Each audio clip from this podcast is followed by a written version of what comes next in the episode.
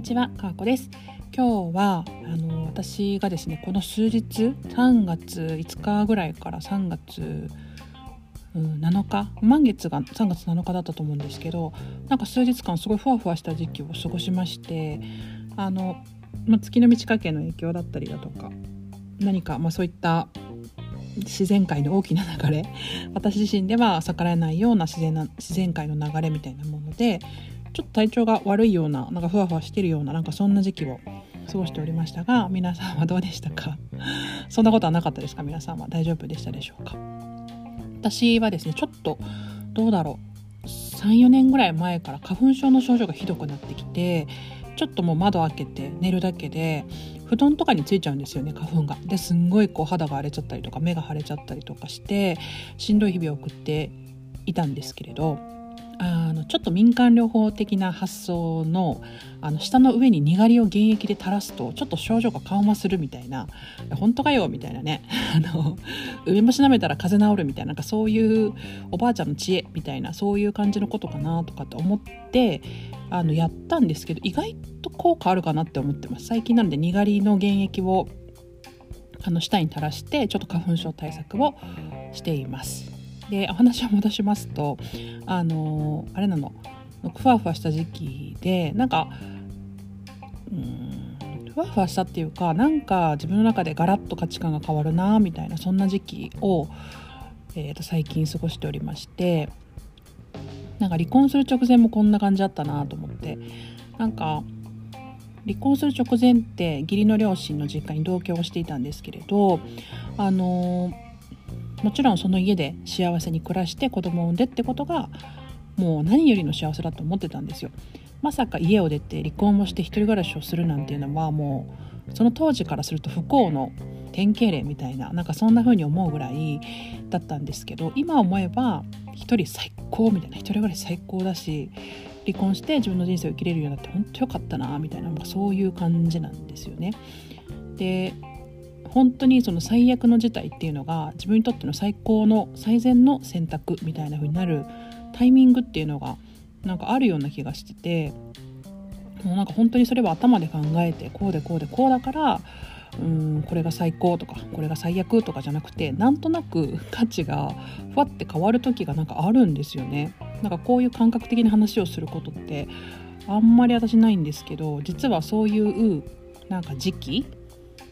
っていうのがあの少なからずありまして日々追われてて忙しいとそういうことを感じられないんですけどなんかやっぱ時間がにゆとりがあるので結構あのそういうことを感じていてふっと頭に思い浮かんだことがあってそれはねあの実家に帰るっていうことが思い浮かんだんですよ。でまさかと。私あのこの10年間実家に3時間以上滞在したことがないです。1日3時間以上滞在したことがないしお泊まりしたことも1回もないんですよ。だし実家でご飯を食べたことも1回もないし1回なんかね、あのー、結婚していってアパートに住んでた時になんかお風呂が壊れちゃって実家になんかシャワーだけ借りに行ったみたいなことあったんですけど本当に本当に実家に寄りつかないあのそういう娘なんですけれどあのそもそも今あの結構移動とかをする生活になって家にいる時間がすごく短いんですね。でうーん今その全てあらゆる可能性があるっていうふうに考えた時に今この地元にね私ずっと地元にいるんですけど地元にいてここで暮らすっていう選択を、うん、積極的にしてるかっていうとそうではないなっていうふうに思い始めたんですよね。えー、っとなんかこう仕事があるから、まあ、ここに住んでいる。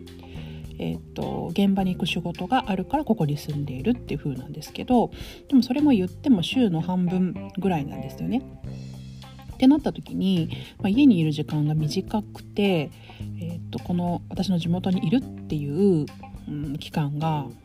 相当に短いってなった時に実家でもいいかなって思ったんです家いなくてもいいかなって思い始めて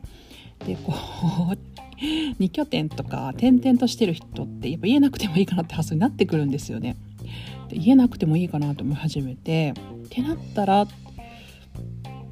うん実家に戻ろうかなと思ったんですね。で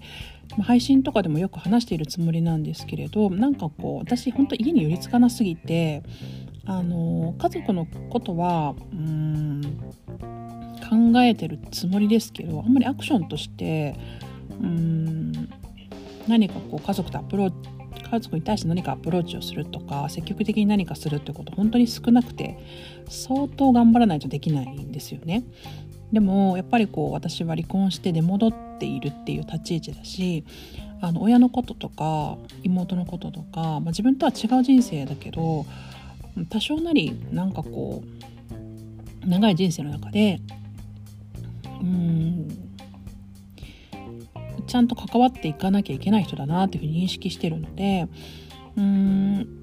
このままずっとまあ別々に暮らしてまあ実家に妹もいるので、まあ、妹がまあ親たちが高齢になっててもなんかかんかしてくれるかなみたいなそういううんスタンスでずっといていいのかなみたいなところもありますしで私自身はもうあんまり家族に自分の実態を晒していないのであのこんな気ままな暮らしをしてるとは多分つゆ知らずなんですよね。であのそういう自分もやっぱ分かっておいてもらえた方が気が楽だなっていうのもあって実家で、まあ、ちょっとなんか23日あの人いるなぐらいの立ち位置であの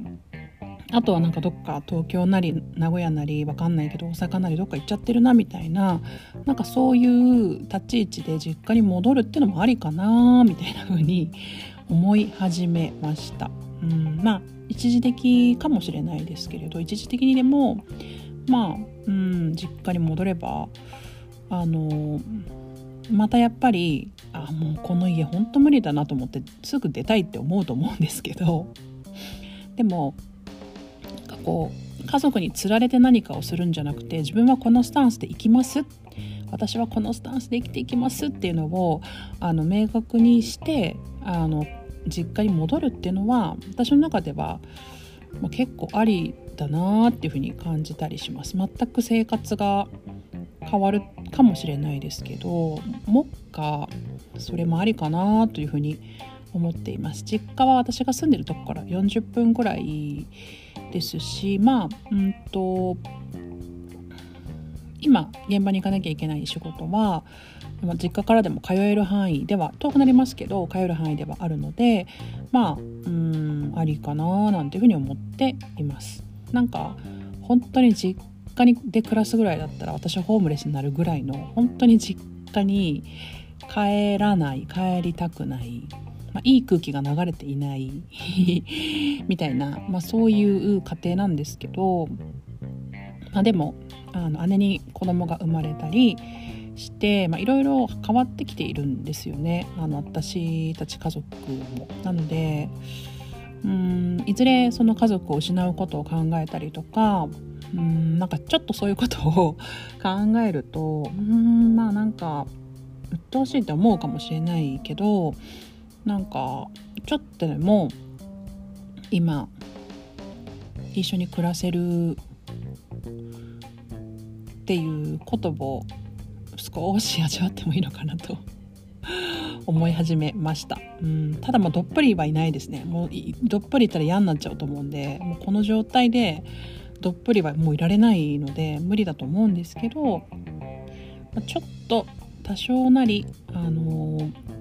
そうだな。実家にいるっていう選択もありかな、まあ、形だけじゃないので、まあ、自分はたまにそういう風にしれっと実家に23日いる？週に23日いる？みたいなのでもまあいいのかなと思ったりします。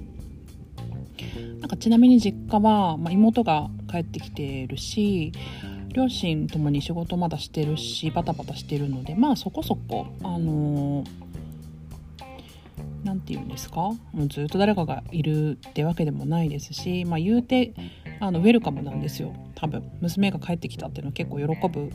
タイプだしまあ両親も妹ももうどうぞどうぞみたいな感じだとは思うんですけどまあ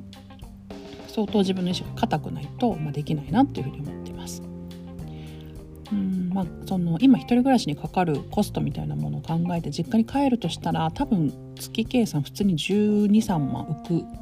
浮くことになるので、まあ、それを移動費とかに心置きなく使えるようになるっていうのも結構大きいなと思ったりします。まあ、そんな感じで、まあ、ちょっと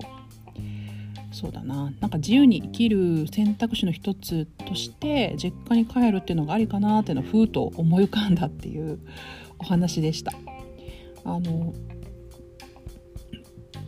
なんか繰り返しになりますけど実家に戻るくらいならホームレスになる絶対にマジで最後最後の最後だって思ってたけどなんか積極的な選択として実家に帰るっていうのもあるかみたいなことをふわって急に思い浮かんで価値の転換みたいなものが起きたっていう、まあ、そんなお話でした。なんか私も年齢も重ねてちょっとなんかそういうあれ今まで全然こんなこと考えなかったみたいなことをふと考えるようになっているそんな38歳手前の3月の今日でございました。今日も聞いていただきありがとうございました。かよこでした。さようなら。